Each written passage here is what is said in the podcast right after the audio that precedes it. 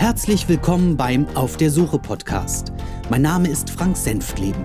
Ich bin Musiker und Komponist aus Berlin. Ich schreibe sporadisch Blogartikel und bin Pianist und Sänger des Rock- und Pop-Projektes The Maze.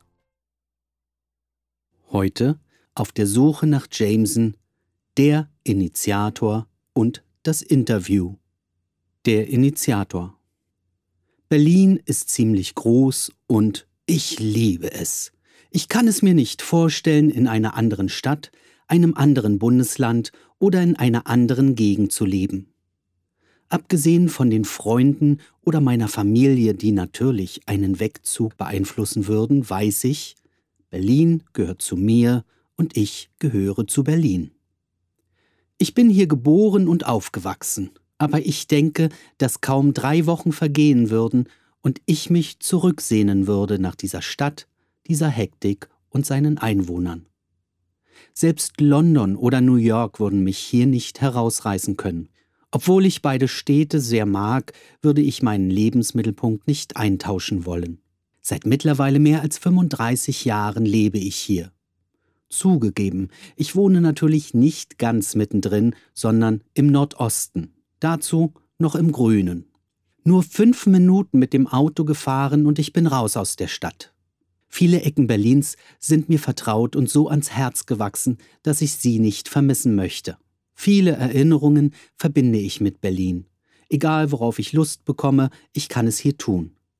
Die Kunst- und Kulturszene ist fast unüberschaubar.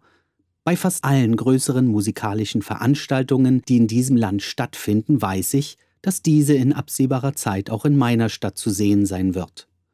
Ich brauche mich nicht weit entfernen, um einen bestimmten Künstler zu sehen. Die meisten kommen freiwillig hierher. Hier stellt man sich anderen Fragen. Abgesehen von dem, ob man irgendetwas unternehmen möchte, sei es Kino, Theater oder Konzert, steht man vielfach vor dem, was man erleben will.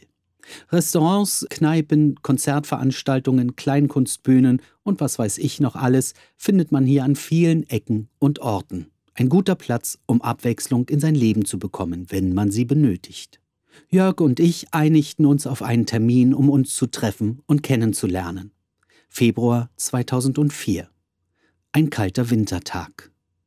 Es stürmt, es schneit und die Temperaturen liegen unter minus 10 Grad. Die Straßen sind nass, glatt und matschig. Da ich, wie schon beschrieben, aus dem äußersten Nordosten Berlins komme und Jörg in der Nähe des Funkturms arbeitet, verabredeten wir uns im Bezirk Mitte, direkt am Hackischen Markt. Damit wir uns trotz der Touristenbelagerung fanden, legten wir eine ansässige Bank als Ziel unseres Treffens fest. 17 Uhr. Pünktlich. Ich bin, wegen des schlechten Wetters etwa eine Stunde vor dem Termin losgefahren, obwohl ich normalerweise keine 20 Minuten für diese Strecke benötige. Das war völlig korrekt. Mehr als das Doppelte der Fahrzeit musste ich in Kauf nehmen. Der Verkehr kroch bzw. rutschte dahin. Was für ein Glück, dachte ich, dass wir uns nicht draußen an einer Straßenecke verabredet hatten. Ich hätte völlig durchnässt und durchfroren dagestanden, somit wartete ich im Trockenen. Jörg kennt sich in Berlin nach eigener Aussage nicht besonders gut aus, da er in Potsdam wohnt. Demzufolge greift er auf sein Navigationsgerät zurück, wenn er in meiner Heimatstadt unterwegs ist. Ursprünglich aus Nordrhein-Westfalen, aufgewachsen in einer Kleinstadt nahe Dortmunds, bevorzugt er ruhige Wohngegenden ähnlichen Ausmaßes. Ein Arbeitsangebot trieb ihn vor einigen Jahren in unsere schöne Hauptstadt. In Berlin direkt könne und wolle er nicht leben. Das äußerte er einmal. Viel zu hektisch, zu groß und unübersichtlich. Blieb als Alternative nur das Umland und in diesem Falle die Gegend um Potsdam übrig. Eine direkte Autobahnanbindung, gute Einkaufsmöglichkeiten und eine relativ kurze Strecke über die Avus zum Arbeitgeber. Ich glaube sogar, wenn er zur Arbeit fährt, ist er schneller vor Ort als ich von Weißensee nach Kreuzberg, wo ich zurzeit arbeite. 17.20 Uhr. Ich warte. Mein Handy klingelt. Jörg, es tut ihm leid, er stehe irgendwo in der Nähe des Potsdamer Platzes und komme nicht vorwärts. Es würde noch ein Weilchen dauern. 17.40 Uhr. Wieder Jörg am Telefon. Es dauert nicht mehr lange, er ist auf dem Weg. Zehn Minuten später, ich war drei bis viermal in der letzten Stunde vor der Tür, um mir eine Zigarette anzuzünden, kommt Meister Jörg herein.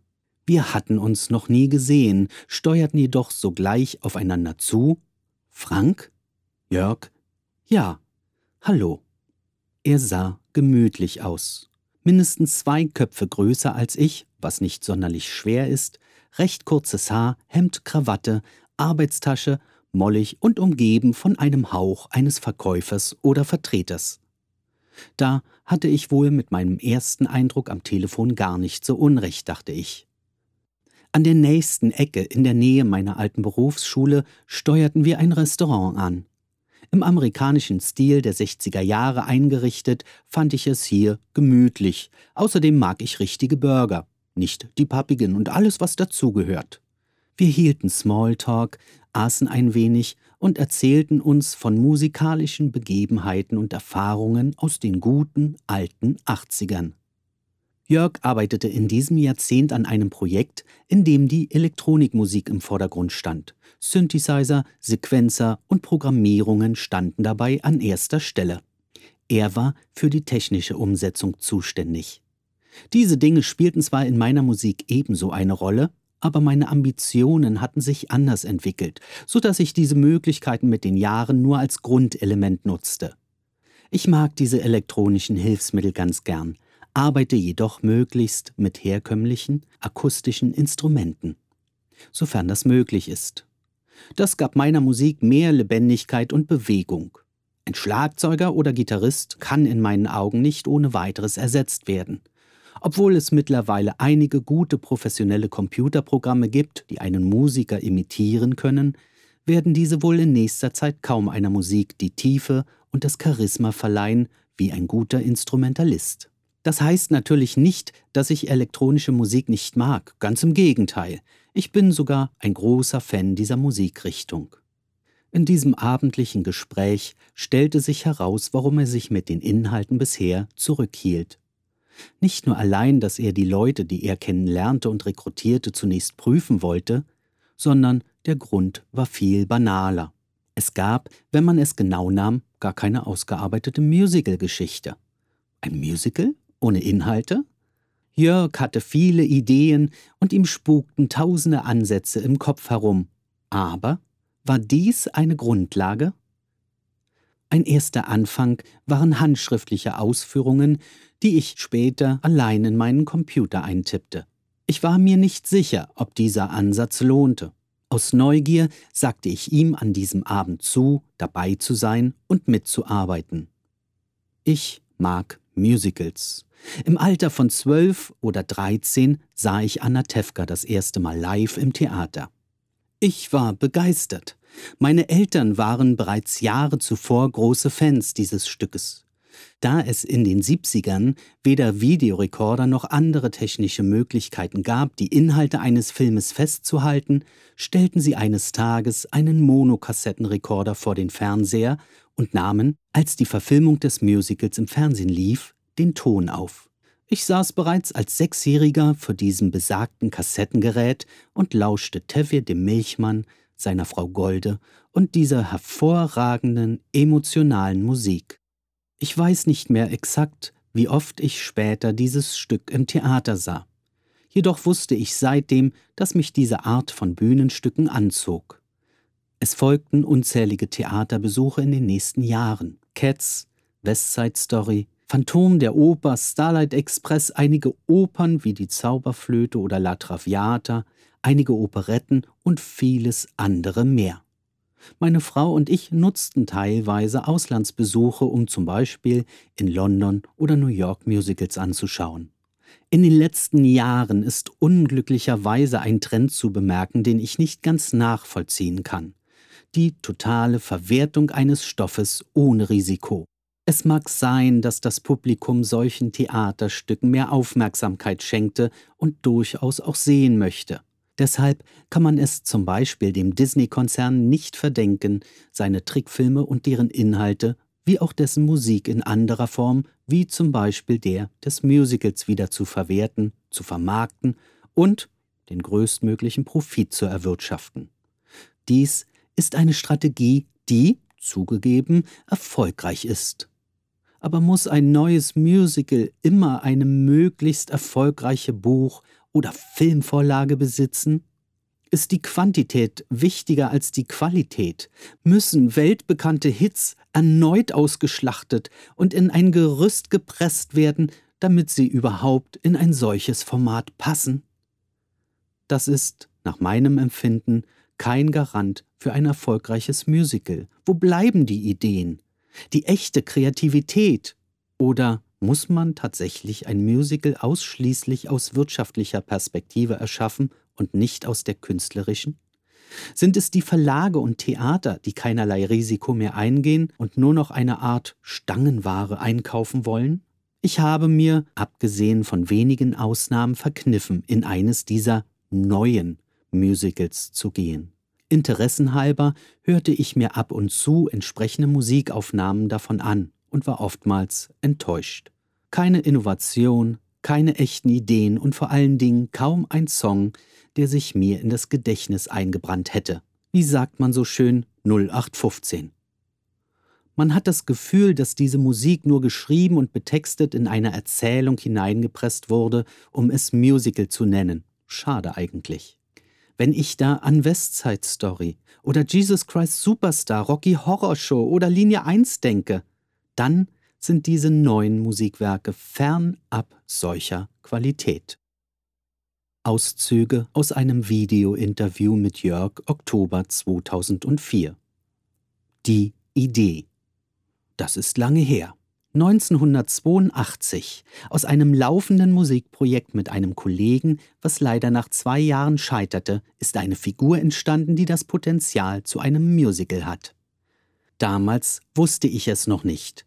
Es gab nur eine Figur, eine Story, eine abgeschlossene Geschichte, wo ich allerdings erst nach ungefähr 15 Jahren in 2002, 2003 festgestellt habe, dass in dieser Geschichte, dieser Figur, eine ganze größere Geschichte drinsteckt, nämlich das Musical.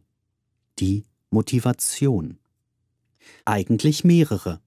Vorweg der Versuch, mit guten Leuten, Musikern, engagierten Leuten etwas auf die Beine zu stellen aus eigenen Mitteln, aus eigenen Ressourcen etwas zu versuchen, um einfach mal zu zeigen, dass eine Musikproduktion möglich sein kann mit relativ wenig Hilfe von außen. Wir werden sie mit Sicherheit in der Zukunft irgendwann einmal brauchen. Wir haben uns aber ein klares Ziel gesetzt, einen bestimmten Punkt zu erreichen, um dann mit einer fertigen Geschichte, einem fertigen Projekt uns auf dem Markt zu präsentieren. Das Ziel im Endeffekt sieht dieses Ziel folgendermaßen aus. Auf jeden Fall aus der Geschichte entstehend das Musical. Daraus lässt sich dann natürlich ableiten, wenn das Musical da ist, die Inszenierung, die entsprechende Dokumentation. Vielleicht ein Video, Videoclips, Comics könnten sich daraus ableiten lassen, ein Film ließe sich daraus ableiten, beziehungsweise ein Buch, ein Roman. Das sind die Ziele. Assoziationen zum eigenen Leben. Ja, die gibt es. Ich versuche in dieser Figur unterschiedliche Aspekte aus meinem Leben zu verarbeiten. Erfahrungen, die ich gemacht habe, Eindrücke, die ich gewonnen habe, Fehlschläge, die ich an dieser Stelle mitverarbeite, Hoffnungen, die ich mit transportieren möchte. Es sind unterschiedliche Botschaften in dem Musical enthalten. Einige werden Sie sofort erkennen, andere werden dafür das Programmheft brauchen. Dort werden wir auf jeden Fall Hinweise bringen. Es ist eine Verknüpfung mit mir und meiner Person und einigen Aspekten aus meiner Geschichte. Das Ganze ist aber transponiert in die Zukunft eben halt in eine Science-Fiction-Geschichte. Es wird eine sehr spannende, rührende, sehr aufregende und vor allen Dingen eine Geschichte mit Happy End, weil ich an das Gute im Menschen glaube. Das war's für heute. Vielen Dank fürs Zuhören. Bis dann, alles Gute und schöne Grüße aus Berlin, euer Frank.